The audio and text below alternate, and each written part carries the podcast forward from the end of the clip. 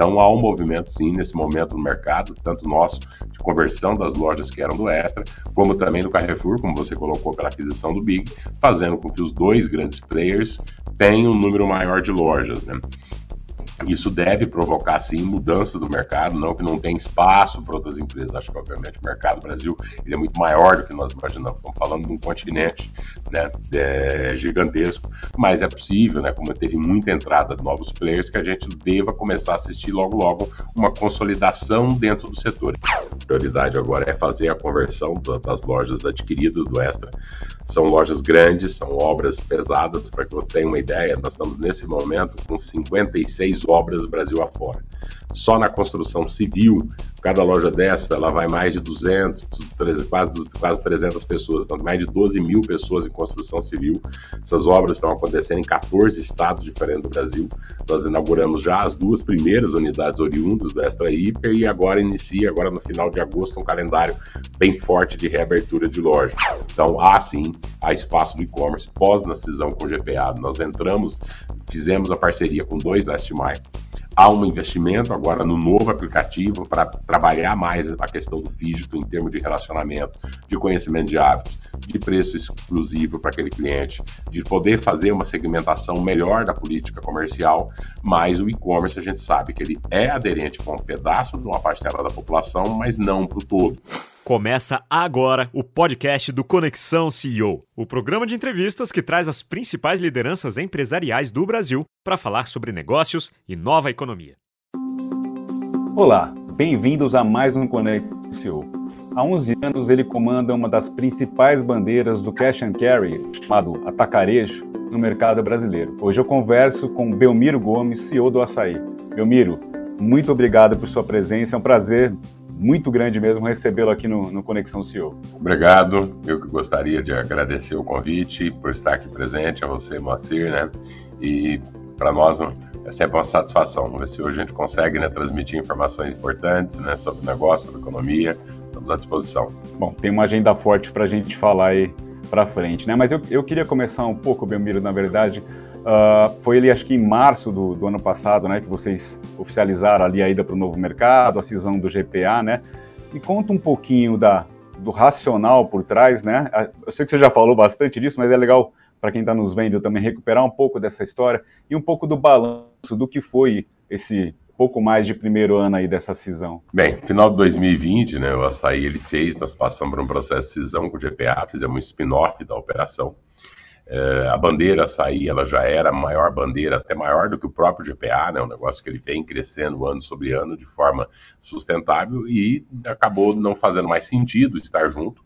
Parte do mercado financeiro, né, companhia de capital aberto também, muitos investidores falavam, ah, eu quero investir somente em atacado, outros falavam, eu quero investir somente em varejo, e dentro do GPA acabava tendo uma quantidade, né, seja de bandeiras ou de negócios, ou mesmo as operações fora do Brasil, também pela bandeira êxito, né, na Colômbia, o Libertar na Argentina, o Disco no Uruguai, que não fazendo sentido, então a ideia de fazer essa separação era pelo próprio tamanho já da companhia, né, que já era muito separada, e por ter um puro player de cash and carry no mercado, né, dentro listado na Bolsa de Valores. Hoje nós estamos listados aqui na B3 e também na NYSEC Nova York. E, e, como é que foi um pouquinho desse primeiro ano aí, vamos dizer, a, a, em carreira solo aí? O que, que você pode um pouco, que você destacaria um pouco? Tem bastante coisa aí do que tem pela frente, né? Mas só para ter um pouquinho de um balanço, um overview do que foi esse período. É, na prática, as companhias já eram muito separadas. A gente fala até que a separação ela foi muito mais externa, né? Principalmente para investidores, do que do ponto de vista até interno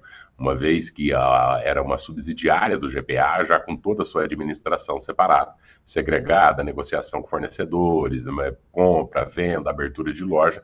Então, internamente, nós tivemos até pouco impacto. O que foi necessário foi simplesmente ajustar a estrutura organizacional para poder trabalhar direto com o mercado financeiro ou estar como companhia listada. Então, áreas que nós tínhamos em conjunto com o GPA, como relação com investidores e algumas outras áreas de compliance, e alguns projetos que nós tínhamos em conjunto em termos de sustentabilidade, as duas companhias trilharam aí com é, é, trabalho separado, mas os impactos eles foram muito mais externamente até do que do ponto de vista interno, uma vez que já tínhamos uma estrutura toda completa, inclusive a sede das duas companhias já ficava em locais, em locais separados, de forma que o açaí tivesse sempre né, sua autonomia, sempre o isolamento necessário para ser construído né, a trajetória que nós construímos aqui no Açaí. Não, bacana. A gente chega num, num momento agora, né? Bom, Brasil e mundo, né? Uh, tem um cenário aí inflacionário, alta de taxa de juros, uh, ao mesmo tempo, né? Uh, acho que era um processo até antes, bem antes da pandemia, esse modelo de, de atacarejo aqui no Brasil do cash and carry já vinha em crescimento. Acho que a pandemia acabou acelerando um pouco isso, né? Como é que a gente chega com, nesse cenário hoje, né? Como é que que você poderia falar um pouquinho do mercado desse modelo hoje, inserido nesse contexto macroeconômico? O que, que quais são as tendências um pouco? O que, que vem acentuando essa migração para esse modelo? O que está tá afetando aí positiva ou negativamente esse mercado? Como você bem colocou, Moacir, né? o atacarejo ele já vem numa rampa de crescimento de muitos e muitos anos. Então, faz uma década que esse modelo ele vem em forte crescimento no Brasil. Algumas características do nosso país né, fez fizeram com que o modelo ele fosse hoje uma solução muito boa, seja para o consumidor final na sua compra de abastecimento, como também para quantidade gigantesca, né? O Brasil é um país de micro e pequenos empreendedores. Então, quem tem seu negócio, não somente dos ramos que são mais conhecidos, né? É, como restaurante, pessoal de food service, ele encontra nas lojas de atacado uma reposição pela quantidade que ele precisa a custo baixo. Então, o setor no Brasil ele especializou em trabalhar com custo baixo então, com despesas operacionais abaixo de 10%, isso permite, por sua vez, trabalhar com uma margem menor e oferecer um preço muito baixo. É, nos últimos anos, né, nós também trabalhamos muito em termos de melhoria da ambientação de loja, experiência de compra e fazendo com que o setor, que até então ele ficava muito mais restrito né, no passado, a classe D e E, ele conseguisse entrar em outros estratos sociais, em população de maior renda, e ao mesmo tempo acabou sendo um grande ponto de apoio para esses micro e pequenos empresários. Nós somos um país de dimensões continentais, então nós temos, né, tem um mapa do Brasil que grande das minhas costas, a gente olha, né, nós temos as grandes metrópoles brasileiras que são muito adensadas, com uma mobilidade urbana muito complexa para fazer entrega porta a porta. Então, enquanto você vai em outros países, você vê que nas capitais, muitas vezes, você tem grandes veículos conseguindo entregar os pequenos comércios. São Paulo, você tem uma série de restrições de tráfego, tamanho de veículo. Isso não é realidade somente de São Paulo, mas de outras capitais brasileiras. E, ao mesmo tempo, num país de dimensões continentais, nós temos uma boa parte do crescimento em cidades do interior que estão longe dos grandes centros produtores. Então, no caso do Brasil, nós temos um alto custo logístico. O atacado, né, uma das características, né, como é que se consegue operar com custo baixo? Você prepara uma loja, recebe direto do fornecedor, com isso a gente já corta na maior parte dos produtos uma, uma etapa da cadeia, que é a etapa do centro de distribuição, e consegue ter um custo menor, conseguindo oferecer preço menor para a população. Essa melhoria também que foi feita, né, faz com que tenha uma migração muito grande para o canal, mesmo antes do momento da pandemia. Na pandemia isso se acentuou. No momento que entra uma inflação alimentar, que ela tem sido muito forte, não somente no Brasil, o fenômeno é mundial, acontece na Europa, acontece nos Estados Unidos nesse momento, você tem uma pressão em cima dos preços de alimento, obviamente você coloca uma necessidade maior da população em economizar, fazendo com que a migração, que ela já vinha sendo existente, ela continue muito forte para o setor nesse momento. Então, nesse momento, sim, desde o período da pandemia, a gente tem uma busca muito grande pelo formato, tanto que o setor tem forte expansão no Brasil nesse momento, Pastor. Agora, tem, tem mudanças aí no, no, no no padrão, no comportamento de compra desses. Porque vocês, na verdade, como você mesmo citou, né, vocês lidam com diversos públicos, né, desde os restaurantes, a, a, de outros comércios, até cada vez mais também um consumidor ali direto. Tem mudanças de, de padrão aí nesse comportamento por conta desse cenário de agora, e também tem, entre esses públicos, tem aqueles que ainda não retomaram os níveis pré-pandemia? É, esse ano está tendo uma retomada muito forte, especialmente o food service. Né? O food service ele sofreu muito, foi um setor muito impactado, né? por motivos óbvios, no período da pandemia. Então, nos últimos meses, a gente tem hoje felizmente, né, se não saímos de uma pandemia, estamos numa situação muito próxima da normalidade, então ainda o setor não, não, não, não voltou às atividades plenas, mas ele está em forte crescimento mês sobre mês esse ano, especialmente a partir né, do, do segundo trimestre. Né? Você olhar hoje restaurantes, eventos, buffet, festa, felizmente isso hoje a população já pode planejar. Dificilmente alguém aqui hoje vai imaginar que talvez no final do ano ele vai deixar de fazer uma festa, uma viagem, um encontro festivo, por questão da pandemia. Então, haja uma retomada muito forte. Alguns outros ainda não, por exemplo, o caso do food service de almoço executivo, ainda muitas empresas com home office, então, obviamente, caiu também uma demanda desse food service, mas, de modo geral, o que a gente tem visto é uma volta à normalização do que seria 2019, sequencial, né, mês sobre mês. Expectativa que nós temos para esse terceiro trimestre, quarto trimestre, nós temos aí Copa do Mundo, tem um final do ano, né, os dois, principalmente novembro e dezembro, né, as atividades festivas do final de ano, elas foram muito impactadas no final de 2020 e 2021. A expectativa para final agora de 2022 é que você tenha um nível maior de atividade né, principalmente ligados a lazer, ligados à comemoração, alimentação fora do lar, evento festivo, né, comemoração com os amigos, com a própria família, que ficou por dos dois últimos né, finais de ano acabou sendo muito impactado. Então, a expectativa mais positiva, sim. Temos de mudança de comportamento, né, como é esperado no comportamento né, no período inflacionário, com algumas categorias de preço de alimentos subindo na magnitude que subiu, você tem um movimento natural de trade-down. Né? Então, tem dois movimentos acontecendo nesse momento um movimento que é a busca, até pelo nosso setor, que a pessoa busca opções de compra mais barata, e há também, dentro de todos os canais alimentares, um trade-down de busca por marcas mais baratas, embalagens mais econômicas, que é uma maneira da população fazer frente a esse forte aumento de preço que teve nos alimentos.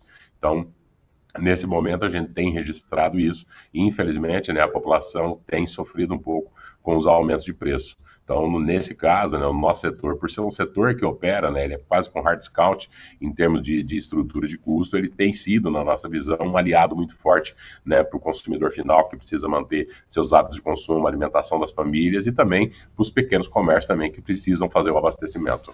Agora, Belmiro, no saldo dessa equação, as perspectivas para o setor como um todo são positivas, né? Uh, e aí eu queria entrar um pouco né, no cenário competitivo, porque na verdade a gente teve mudanças aí, alguns, alguns movimentos recentes, né, tanto de vocês como, por exemplo, a, a, a, o Carrefour ali, mais propriamente o Atacadão, com a compra do Big, né, que foi aprovada recentemente, agora estão começando as conversões. E você também citou, se não me engano, acho que foi na teleconferência ali do, do relativa ao balanço de 2021. Corrija se eu estiver errado, mas você falou um pouco dessa consolidação do setor, né? Você acredita que assim não tem espaço para tantas tantos players como, como apareceram é, é, nos últimos anos. Me fala um pouquinho tanto dessa, desse cenário competitivo, né? E também dessa parte da consolidação e como é que vocês estão se posicionando nesse contexto. Tem, tem, tem teve movimentos importantes, né? Pós-cisão com o GPA, e dado esse aumento né, que teve do Cash and Care, nós fizemos uma aquisição que foram 70 lojas, 70 pontos comerciais que eram operados pelo Extra Hiper, esses pontos comerciais eles ficavam dentro, né, dentro das cidades, são pontos muito melhores localizados, são dentro das regiões centrais. Para ter uma ideia, das 70 lojas, 63 ou elas são em capitais ou elas são na região metropolitana das capitais. Por quê? Embora quando o setor de atacado ele começa a crescer no Brasil, nós crescemos atacarejo na última década, nós já pegamos o mercado imobiliário com um custo muito elevado. Então, primeiro, uma proposta era atender o público de classe D e ajudar a ser um distribuidor complementar das indústrias, né? Naturalmente, as lojas foram colocadas muito mais na periferia e ficou né, o que a gente chama de última fronteira. A última fronteira né, não é lojas em regiões distantes, nós temos lojas em regiões bem distantes do Brasil, estamos presentes hoje em 24 estados, temos lojas dentro da região norte, temos lojas em Santarém, loja em Boa Vista, Macapá, Rio Branco, temos lojas em vários estados, mas a dificuldade era você colocar uma loja dentro de uma região central de São Paulo, de Belo Horizonte, de Salvador, do Rio de Janeiro, de Recife, e para nós esse movimento ele permitiu que nós conseguíssemos agora, né, nós estamos no processo de conversão, iniciamos agora o processo de reabertura dessas unidades, está em regiões muito mais centrais com uma proposta hoje muito mais evoluída, né? O formato ele vem tendo uma evolução muito forte, né? Para que você tenha uma ideia, né, em torno de 6 mil SKUs que se trabalhava há menos de uma década atrás, hoje nós temos aí loja com 10 mil SKUs, foram adicionados alguns níveis de serviço para se ajustar também para aquela renda daquela população que está no entorno. Né? Então, na medida que você entra em regiões mais centrais, você amplia também o leque de clientes atendidos. Nós temos tentado corrigir né, o que a gente chamava de calcanhar de Aquiles do setor, que era oferecer preço, preço baixo, no passado, mas às vezes nem sempre uma, uma, experiência de compra tão agradável. O objetivo hoje é que você tenha um equilíbrio entre preço, mas também com experiência de compra. E localização passa a ser um fator fundamental na medida que o setor ele cresce e ganha novas lojas uma vez que, como, bem, como eu coloquei, né, as, as, as, capitais do Brasil, a mobilidade urbana é muito complexa. Muitas vezes o consumidor ele tem essa vontade ou gostaria de comprar numa loja de atacado, mas é duas horas de deslocamento, um trânsito absurdo, às vezes não fazia né, questão. E mesmo para o PJ, né, principalmente o pessoal do food service, ele prioriza muito lojas mais próximas do estabelecimento, onde ele pode de manhã, antes do almoço, antes do jantar, e fazer um abastecimento mais rápido. Então há um movimento sim nesse momento no mercado, tanto nosso de conversão das lojas que eram do Extra, como também do Carrefour, como você colocou pela aquisição do Big, fazendo com que os dois grandes players tenham um número maior de lojas, né? Isso deve provocar, sim, mudanças no mercado, não que não tem espaço para outras empresas. Acho que, obviamente, o mercado do Brasil ele é muito maior do que nós imaginamos. Estamos falando de um continente né, é, gigantesco, mas é possível, né, como teve muita entrada de novos players, que a gente deva começar a assistir logo, logo uma consolidação dentro do setor. É difícil de estimar quando que isso vai ser, quando que isso vai acontecer, mas é possível que a gente comece a ver logo um movimento de consolidação do setor de atacarejo no Brasil, sim, senhor. Bom, vocês já fizeram esse movimento aí, que é foi muito importante, como você mesmo falou, acho que foi até um, é quase um atalho aí, né, para superar um pouco essas barreiras imobiliárias aí, que realmente, assim, o custo ficava inviável, até uh, de você conseguir achar um terreno nos, no, no, modelo, né, que vocês, nos requerimentos que tem, né, para o modelo de vocês. Agora, em relação a essa questão da consolidação, vocês estariam dispostos a, a estar ativos nesse processo, a eventuais aquisições nesse cenário? Não é o que está hoje no radar prioritário da companhia. A prioridade agora é fazer a conversão das lojas adquiridas do Extra. São lojas grandes, são obras pesadas. Para que você tenha uma ideia, nós estamos nesse momento com 56 obras Brasil afora. Só na construção civil Cada loja dessa, ela vai mais de 200, 300, quase, quase 300 pessoas, então mais de 12 mil pessoas em construção civil. Essas obras estão acontecendo em 14 estados diferentes do Brasil. Nós inauguramos já as duas primeiras unidades oriundas do Extra Hiper e agora inicia, agora no final de agosto, um calendário bem forte de reabertura de loja. Fora isso também, nós temos um land bank de projetos de parque orgânico, mas a companhia sempre está olhando o mercado. Se surgir uma oportunidade de aquisição que faça sentido dentro das regiões, seja que nós atuamos ou novas regiões, isso é sempre avaliado, sempre estudado. Foco nesse ano é fazer a conversão das lojas é, oriundas do Extra. São pontos né, muito nobres, né, lojas muito conhecidas, que são extremamente fortes na região onde elas estão inseridas, né, e há uma ansiedade muito grande do entorno, seja de comerciante, do consumidor, que nós mais temos recebido é quando que reabre, quando reabre, quando reabre, então também é uma ansiedade da nossa parte por estar reinaugurando essas unidades do Extra. E é, é bastante energia, né, é, Belmiro, assim, se não me engano, a primeira onda, pelo menos o que vocês tinham previsto para 2022, são 40 conversões, é isso? Vocês mantêm esse guidance? que até o mercado, alguns, alguns analistas acreditam, esperavam um pouco mais. E vocês, na época que, que deram esse guidance, falaram assim, ah, a gente prefere ser mais conservador. Como é que está um pouquinho esse termômetro hoje? Você acredita que vocês podem ir um pouquinho além nessas conversões esse ano ainda? O guidance ele está mantido, a gente deve, vai fazer as 40 lojas, é possível que tenha uma superação, mas a gente prefere ainda ser cauteloso, por quê?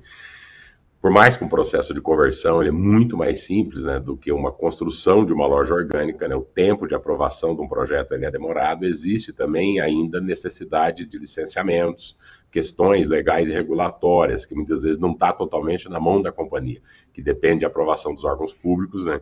Então, tem lojas, por exemplo, ainda que a gente está aguardando os documentos, mesmo sendo uma reforma, você precisa da hora de reforma, tem situações que você troca o sistema de incêndio. Então, por isso, o número, na realidade, o impacto não é nem tanto esse número de loja para capacidade de abertura de loja, ou de construção, ou de montagem, mas é uma questão também dos licenciamentos que ele precisa ser respeitado. São lojas em regiões centrais que todo cuidado para seguir todos os protocolos conforme a, orientação e a legislação de cada município.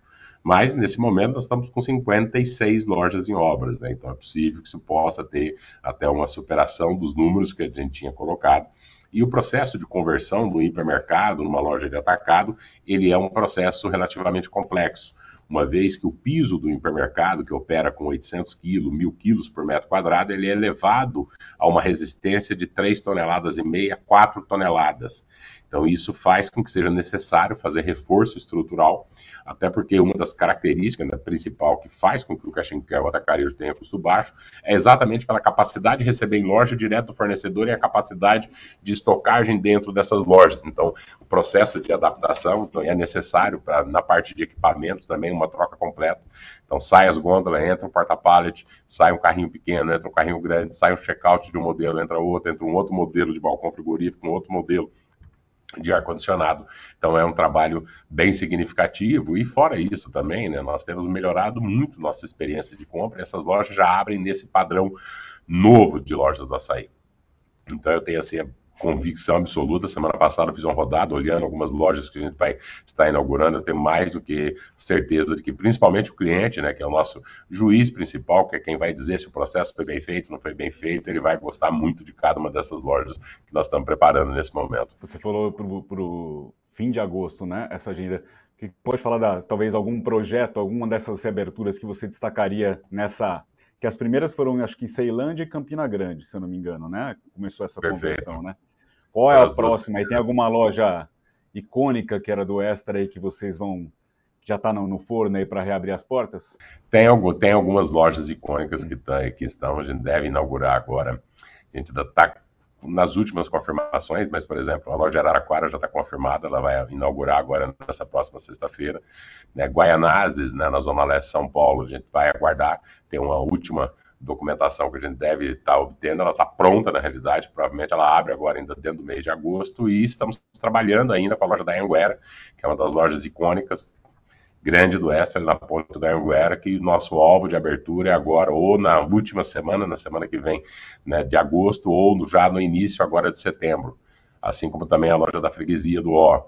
E uma série de outras lojas Brasil afora. Tem lojas aí extremamente elas são muito simbólicas na região, são muito conhecidas. A ansiedade da vizinhança é, assim, o pessoal nosso que está acompanhando o time, time de comunicação, de montagem de equipamento, que tem ali no entorno a população, a ansiedade pela reabertura dessas lojas é muito forte. Tenho certeza que nós vamos entregar algo muito bacana, tanto para o mercado, mas principalmente né, agora para o cliente que está em volta. Né, ele que vai, vai dizer se o processo de conversão, a proposta de valor né, foi bem executado ou não.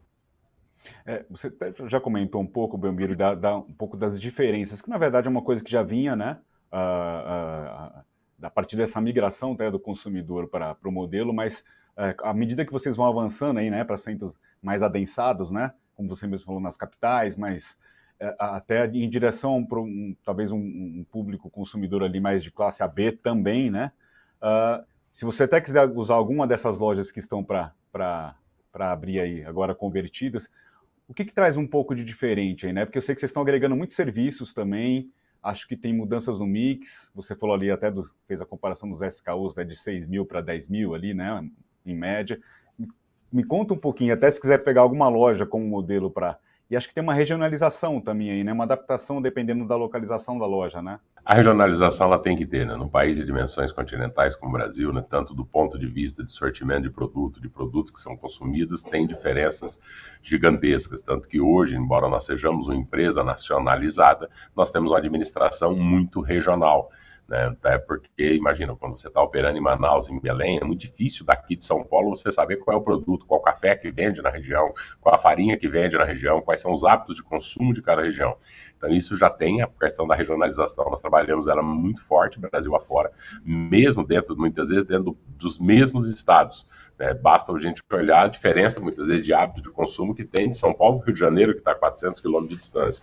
Então, né, isso dentro de um país do nosso tamanho é quase que obrigatório você ter. E existe né, um movimento que vem sendo feito, que é a evolução do modelo. Né? Todo modelo ele não pode ficar parado, né? qualquer modelo que fica parado, ele tende a ser superado, ele tende a, depois de um tempo, ele vai perdendo as suas qualidades. Então, o que, que foi feito recentemente? Há uma preocupação muito grande, primeiro, em manter custos operacionais.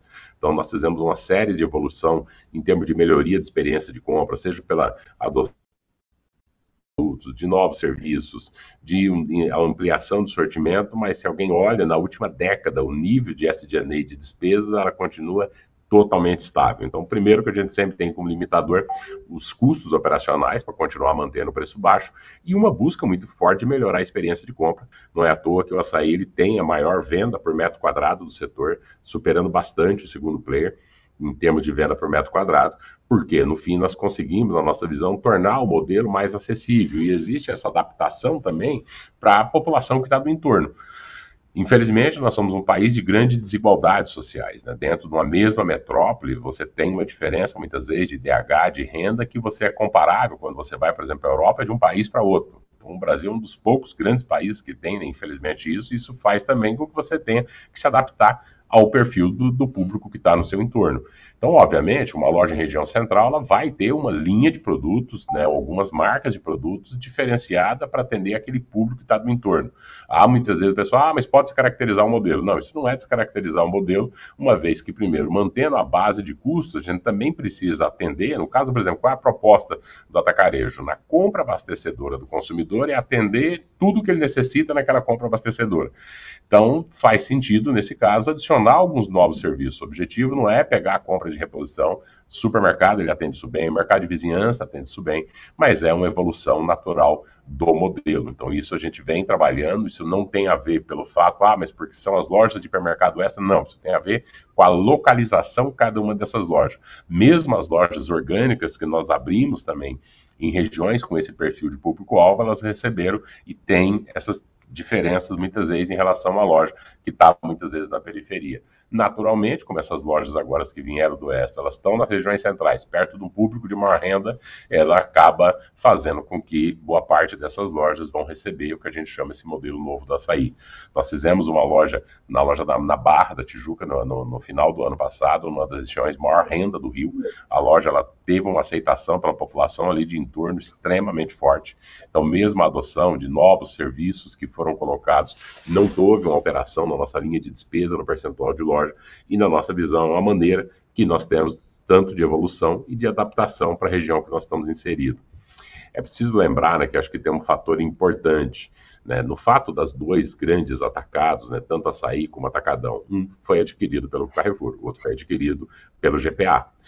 Isso fez com que, por muitos anos, a gente criou quase uma zona de exclusão dentro das grandes metrópoles para evitar competir com os hipermercados. Então, as duas companhias acabaram não entrando nas regiões mais adensadas, além das dificuldades do mercado imobiliário, havia também sempre o receio de uma, uma concorrência interna. No nosso caso, se mostrou assertivo, porque agora essas lojas do Extra né, não fazia sentido a gente ter colocado um açaí do modelo novo perto de um Extra, sendo que havia uma possibilidade de conversão, então ao longo dos anos convertemos 26 lojas, pós-cisão com o GPA, algumas barreiras que a gente tinha, principalmente com os proprietários, né, para fazer a conversão dessas lojas, essas barreiras foram superadas e agora entra essas lojas para serem convertidas. Então, lojas extremamente importantes, como o que era o Extra da Paralela em Salvador, o Extra de Lumina Shopping lá em Minas Gerais, Brasília Norte, né, Loja da Moca, Extra de Congonhas, Jaguaré, né, e uma série delas que eu poderia passar para uma lista de lojas aqui gigantesca, de Santos, de Campinas Abolição, São José dos Campos, lojas extremamente centrais, elas passam agora a receber uma bandeira, né, uma bandeira atacadista. Então isso tem uma mudança grande de geografia, mesmo dentro do mercado. Que tipo de, de, de exemplos que você poderia dar que diz respeito a categorias, a serviços aí que eventualmente vocês estão incorporando em algumas dessas novas lojas? Recentemente teve o projeto do açougues, que ele já está presente né, hoje em mais de 120 lojas do açaí. Né, o objetivo é que na compra abastecedora a gente consiga também atender nessa categoria de produto. Tem recentemente também, né, nós incluímos as ilhas de fatiado, que muitas vezes, ah, vai estar tá colocando ilha de fatiado. Bem, nós sempre vendemos muito fatiados, principalmente para o food service. As lojas nossas até que vende mais fatiadas são as lojas originais do açaí. Muitas vezes, né, o dogueiro, ou mesmo algumas outras pessoas que fazem lanche, para ele é muito melhor já levar, por exemplo, uma mussarela fatiado, um presunto fatiado, um apresuntado, uma mortadela, do que ele ter que comprar uma máquina e ele mesmo fazer isso. O que simplesmente foi feito agora é ampliar isso também, dar uma roupagem para o consumidor final, para que ele possa também comprar esses itens. Né? Foi feita uma inclusão de novos itens na linha de utilidade doméstica e bazar, uma ampliação também na linha, por exemplo, de bebida, de azeite e uma série de outras categorias de produto que, na nossa visão, elas estão agora aderentes ao público que está no entorno. Então, muitas vezes falar, ah, mas por que, que não fazia antes? Porque muitas vezes a região quando você estava loja, o público daquele entorno ele não comportava, né, não era alvo para aquela categoria de produto, ou para aquela marca de produto, ou para um produto mais prêmio. No momento que você entra numa região de maior renda, naturalmente tem que fazer um ajuste, mesmo no seu sortimento, tem que fazer um ajuste no modelo. Se da mesma forma que a gente ajusta o sortimento para trabalhar diferente em Manaus para São Paulo, no caso do Brasil, você tem que trabalhar também diferente, muitas vezes na mesma cidade, de um bairro, em região central para a periferia. Né? Infelizmente, as desigualdades sociais, o nível de renda do Brasil causa impacto em todos os negócios. Causa, por exemplo, no vestuário. Não, uma empresa de vestuário, provavelmente, ela vai ter marcas diferentes, tipos diferentes, e no linha alimentar também, você tem também diferenças que são necessárias ser feitas para poder estar adaptado. Agora, em termos de... Eh, a gente, você consegue dar um pouquinho de uma, de uma cor a comparação da, das lojas mais tradicionais, vamos dizer, e dessas sejam orgânicas ou dessas conversões, uh, um pouco do, do, desempenho aí, né? Eu sei que ainda é, é, cedo, que nem elas estão em operação há tanto tempo, né? Mas a gente consegue ter um pouquinho para entender, uh, uh, comparando o desempenho desses dois modelos? Você tem, né? né é, na realidade, como eu falei, não tem a ver pelo fato de ser do Extra, a gente tá, nós convertemos 26 lojas antes, tem outras lojas orgânicas que nós também é, colocamos nesse perfil de loja, às vezes outras até loja comprado ponto de outras empresas também. Né? Recentemente tá, nós estamos convertendo uma loja que era da Etna, ali na Marginal, na Marginal Tietê. Quais são as diferenças desses dois modelos? Primeiro, agora são, são lojas novas, elas, são, elas sofrem uma ampliação em termos de quantidade de sortimento, aproximadamente mil, mil, mil e poucos SKUs a mais. Elas sofrem uma melhoria muito grande em termos de piso.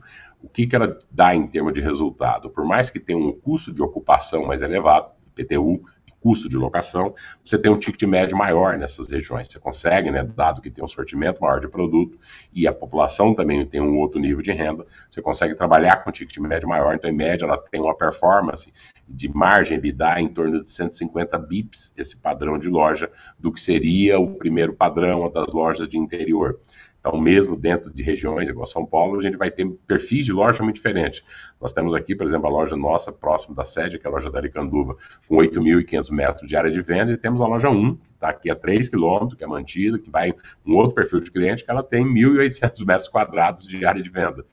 Então, ou seja, né, acho que de todos os players, né, o que tem a maior expertise em operar uma diversidade de formatos, nós operamos lojas de 1.400 metros quadrados a loja que vai ficar agora com 10 mil metros quadrados de área de venda. Então, isso faz com que você tenha que mudar, desde, né, não dá para usar o mesmo modelo logístico de abastecimento, não dá para trabalhar com a mesma linha de produtos, há uma série de mudanças que são feitas para operar formatos diferentes de loja, como nós temos hoje no Parque de Lojas do Açaí. Falando um pouquinho, né, além dessa expansão que vocês têm uma agenda forte, uh, eu acho que você tem uma, uma, visão bem interessante, se a gente pegar o, o varejo como um todo, né, em relação a, a, iniciativas aí o canal digital ou digital, né, estratégia digital, como a gente fala hoje, omni, omnichannel. Uh, me conta um pouquinho, né, a, a, o, o açaí começou porque até pouco tempo também vocês não, não, não podiam canibalizar, acho que as, as iniciativas do próprio GPA, né, e recentemente vocês começaram a se movimentar mais aí nesse, nessa direção. Como é que vocês estão olhando um pouco essa, essa, essa frente aí digital? A questão do dígito, como você bem colocou, né? Havia na questão que existe muitas vezes a confusão né, e uma mistura entre o que é digital com e-commerce. Então, acho que é preciso separar primeiro as duas coisas, tanto que hoje fala-se muito do digital, que é você estar digital, dar informações digital, mas não necessariamente isso significa e-commerce, que é entregar o produto. Né? E o alimentar, ele tem uma, uma, uma dificuldade adicional, né? Fazer a logística de e-commerce de produtos não perecíveis ou produtos de alto valor agregado, ele é muito mais simples do que um produto alimentar. Um exemplo simples, você compra qualquer eletrônico aí, você vai comprar um eletrônico, você vai pagar 200 reais numa peça que vai custar, que pesa 500 gramas. Você pagando 200 reais e alguém te cobra 10 reais para entregar, 5 para entregar, você paga. Comprar um quilo de açúcar e alguém cobrar 5 reais para entregar, que é justo, porque para transportar um quilo de açúcar, ou um quilo de smartphone, ou um quilo de qualquer eletrônico, vai dar o mesmo trabalho, mas aí já não dá para pagar. Fora que existe o produto perecível. Então, às vezes, a questão do e-commerce no alimentar ela foi um pouco superestimada. Tanto que, quando a gente olha para o modelo de atacarejo, né, uma coisa que deu a convicção de que o modelo teria capacidade de tirar do hipermercado A compra abastecedora era o que a gente via já no início dos anos 2000, com o avanço do e-commerce. Quando a gente olhava para o modelo do hipermercado, uma série de categorias, você precisava de um forno de micro-ondas, uma furadeira, um, um, celular naquela época, né, ainda, é, ou uma utilidade doméstica, a pessoa ia para o hipermercado, um têxtil.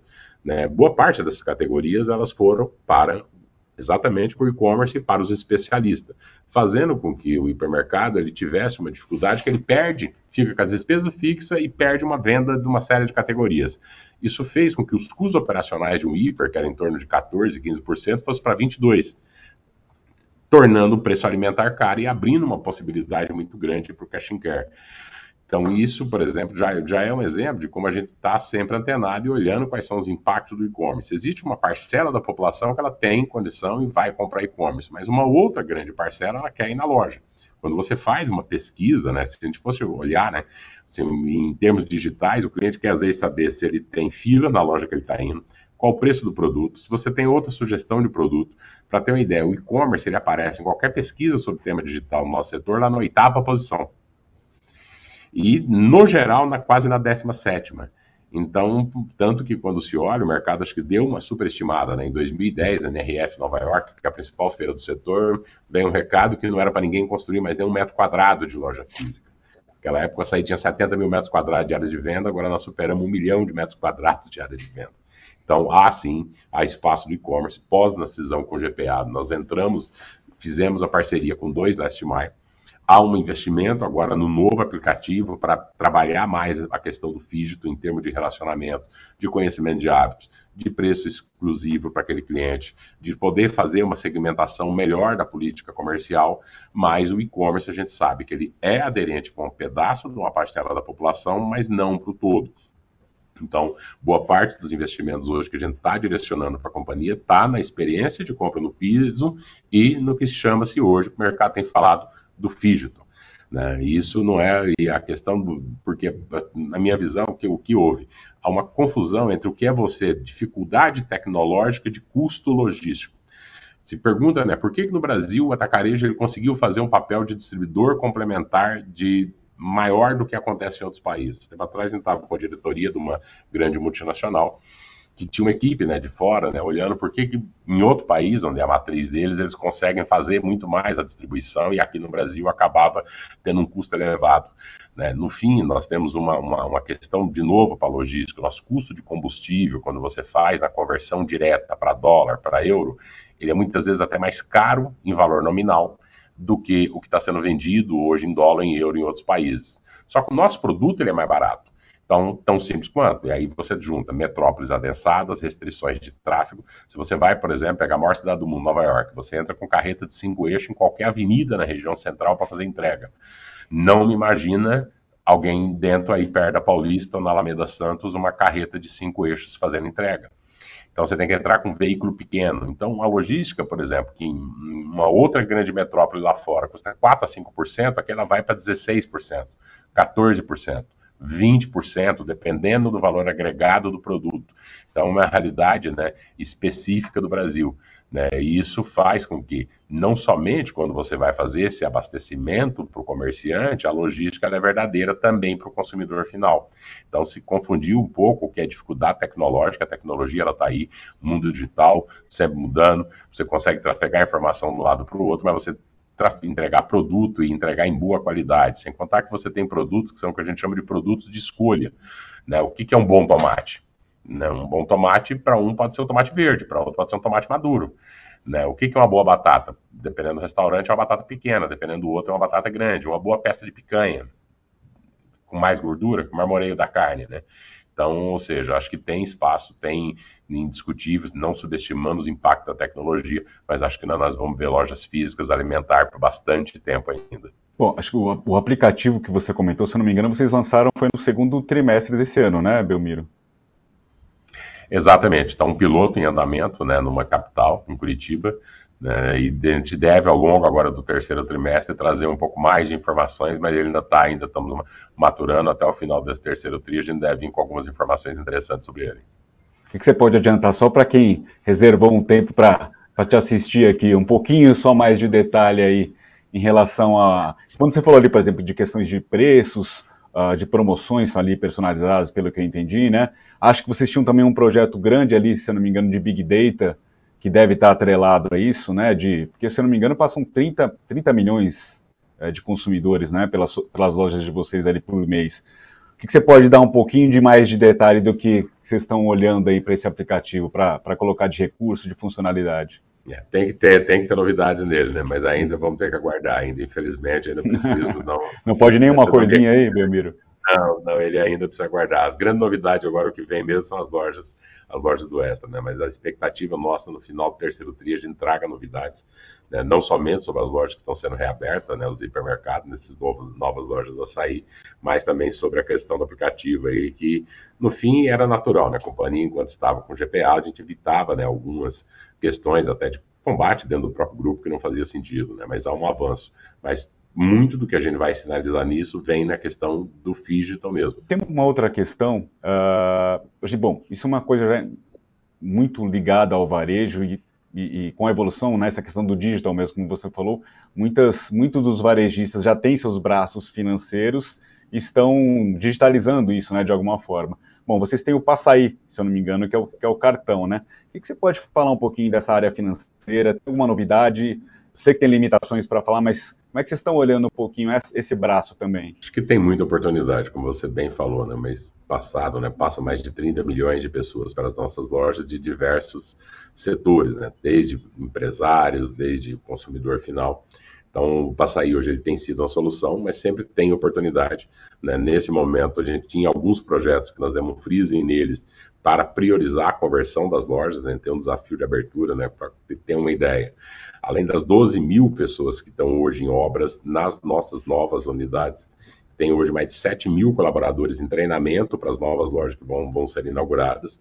E esse ano a gente deve contratar em torno de 28 mil novos colaboradores. Então, há um esforço grande da companhia para poder entregar essas, essas inaugurações né, unidades, essas lojas do Extra e alguns outros projetos, né, principalmente no quesito financeiro, eles vão ser retomados a partir de 2023. É, o, o foco total nisso, porque assim, como a gente comentou já no começo ali, é uma agenda monstruosa aí, né? É um, é um grande é. desafio, na verdade, né, Belmiro? É um desafio, nós temos expertise muito alta em construção e abertura de loja, nós inauguramos Fora essas lojas do Extra, foram mais de 33 novas lojas nos últimos 12 meses. Né? A maior parte delas orgânicas. Orgânicas elas sempre são mais desafiadoras, mas de qualquer maneira, né, para ter uma ideia, nós temos o alvo inaugurar 52 novas lojas esse ano em regiões né, extremamente importantes, regiões extremamente adensadas, né, seja então em termos de construção, montagem de equipamento, comunicação visual, contratação de pessoal, treinamento desse novo time que está entrando, há um desafio gigantesco. Hoje para ter uma ideia, como eu falei, né, só, só em obra tem em torno de 12 a 13 mil pessoas. Então, 7 mil colaboradores para novas unidades, a gente deve contratar, fechar o final do ano aí próximo de 70 mil colaboradores direto. Então, para nós é um orgulho, um orgulho muito grande estar tá, colocando a marca em novas unidades. Com isso, a companhia também está investindo, contribui com esse momento do país, está gerando emprego. Na nossa visão, o nosso setor ele acaba também trazendo um benefício para a população, que é a economia no principal né, índice de qualquer cesta de gasto de qualquer família, que é a alimentação. Independentemente da renda que a pessoa tem, independentemente da pressão que ela tenha sobre seus gastos, né, economizar, pagar mais barato, sempre é algo vantajoso. Então, com isso, a gente sabe que todo o dinheiro também economizado, ele vai ser usado depois, seja para outras necessidades que essa família tem. Então, esse investimento, esse movimento que a gente está sendo feito aí por todo o nosso time, nos enche muito de orgulho nesse ano, sim, Marcelo. Meu, meu a gente está se aproximando do final, a gente sempre reserva um pouquinho ali para falar um pouquinho do, do, do executivo, a, além da, do profissional ali, né? Bom, é, acho que comandar esse batalhão, de hoje são acho que 60 mil, você falou que deve passar de 70 mil. Como é que você equilibra um pouco esses dois lados aí, Belmiro? O que, que, que você gosta de fazer além do trabalho? O trabalho tem sido, né, realmente bastante. A gente está há uma década aí crescendo, né, ano sobre ano. Não é um trabalho de uma pessoa só, né, obviamente. Sim. O trabalho de esporte, a gente tem uma equipe, pessoas que apoiam, né, a gente fala que sempre que é um trabalho de muitas mãos. É o esforço, né, da combinação de uma série de pessoas, né, que se encontram né, para poder remar no mesmo ritmo, na mesma toada. Boa parte da equipe, né, a gente trabalha com uma cultura muito forte de envolvimento, de valorização do colaborador. Então, em primeiro lugar, né, aproveitando essa oportunidade, né, destacar o trabalho todo de um time gigantesco nas suas mais diversas áreas que nos últimos 10 anos tem feito. Né, a companhia, para você ter uma ideia, tem um CAGR de crescimento de quase 30% nos últimos 10 anos, ano sobre ano, em abertura de loja né, e execução de novos, de novos serviços. Né. Em termos do Belmiro, em termos de vida pessoal, né, tem o meu ômega, né, lá 93, com 60 mil quilômetros, tem alguns carros né, antigos que eu cuido com xodó, às vezes o pessoal não entende, mas paixão é paixão, né. Tem um, um motor alemão 3.0, né, e mais algumas coisas né, no final de semana, seja meus passeios de jet ski, né, seja para dar uma pescada, seja em termos né, da lagoa e equilibrar né, o tempo né, com todo esse desafio também com a família e sobrar tempo para andar com meus carrinhos de estimação lá, né, tem um Dojão, é, né, um 5.2, um V8 lá, um Lebaron lá da, de 1979, então isso faz com que a gente tenha né, seu xodós também para ter um momento, né, que você vai lá, pega uma chave de fenda, vai regular um carburador, vai regular um carro, né, é uma coisa, né, lembrando do meu primeiro carro, que era uma Brasília, né, que eu brinco, né, que eu mais, né, muitas vezes, né, ela tinha muito defeito, era aquela de dois carburadores, que, não sei, alguém vai lembrar, carburação dupla, né, que no fim eu mais empurrava ela do que ela carregava a mim, né, mas a gente ficou com isso, né, e guarda e usa isso como hobby hoje em dia. Como é que você, você consegue fazer alguma conexão dessa, dessa tua paixão por carros antigos aí, pelo que eu entendi, colocar a mão na massa, um pouco com o teu dia a dia aí à frente do açaí, você consegue fazer alguma relação aí? Acho que bastante, né? Seja são duas máquinas, né? Ou seja, são máquinas diferentes, né? Tem uma que você, né? Você por um lado também, né? Você valoriza a modernidade, mas você nunca pode esquecer, né? A base e a origem, né? E o básico, principalmente assim como na vida, né? Qualquer negócio, né? Por mais que você tenha, como eu falei, a gente vem fazendo a inovação do modelo, incorporando questões dígito e tudo, mas existe o básico bem feito, que é o atendimento a cliente, que é o respeito às pessoas, que é a humildade, que é a ética, né? Principalmente nos valores, esquecer a origem, né? Hoje você entra num outro veículo, você nem sabe muitas vezes, né? De que forma, né? Então entender o funcionamento da parte básica, acho que ele é importante. Isso é importante também dentro de uma companhia também, né? Então, se você não faz o básico bem feito, né? Tanto que é uma frase que a gente usa, né? Qualquer companhia ela tem que inovar sempre. Mas se você não fizer o básico, você não tem nem o direito de tentar inovar, porque senão vai descolar um pouco do que você está fazendo. E isso a tua equipe vai ver como um todo, né? Então, a companhia né, é feita de gente exemplo, né? E meter a mão na massa é algo que precisa. Então, a companhia, principalmente, o nosso negócio é feito pelos milhões de clientes que atuam, que vêm nas nossas lojas. Nós não temos, né, com esses 60 mil colaboradores, eu não tenho dois colaboradores iguais, não tenho duas lojas iguais, não tenho dois clientes iguais. Então, saber que tudo isso, né, o tamanho da companhia, esse ano nós já temos com a venda anualizada acima de 60 bilhões de reais, isso é uma somatória de pequenas partes, em cada uma delas você precisa tentar fazer o seu melhor e os líderes da companhia, né, meter a mão na massa, você precisa ser exemplo. Né? Tem um antigo né, chefe meu, no seu Paulo Rubens, que falava, né, a companhia, né, como qualquer empresa, é feita de gente e exemplo. Então isso a gente procura seguir muito até hoje, transmitir também para as pessoas, Marcelo. Não, legal. Me chamou a atenção o dojão que você falou ali, fiquei curioso. Deve... Bebe bastante esse ou não? Bebe bastante, era de outra época, né? Um motor Mas vale a pena, né? Bota 2 litros, né? Mas também comanda pouco, né? Então. Sim, sim. Mas o, mas o ronco é superável. Pois é, vai, vai, vale a pena, né? Não, legal. Vale Belmiro, Belmiro, muito obrigado mesmo pelo seu tempo pela conversa, viu? Muito obrigado, agradeço mais uma vez o convite, espero que as informações tenham sido úteis, deve voltar. Tem muita inauguração de loja daqui para o final do ano. Né? A gente deve aí praticamente toda semana nós temos uma nova unidade do açaí para ser aberto. Cada unidade ela representa uma vitória, é uma alegria para as pessoas que trabalharam no projeto, para os clientes que vão estar ali sendo atendidos para aquela loja. Então nós temos aí um final de ano aí muito, muito, muito desafiador, mas muito animado e muito gratificante pela frente. Obrigado mais uma vez pelo convite. Um abraço e até a próxima edição. Esse foi o Conexão CEO. Assine o nosso podcast, se inscreva no nosso canal no YouTube, Neofeed Brasil, e na nossa newsletter no site www.neofeed.com.br para receber notícias em seu e-mail.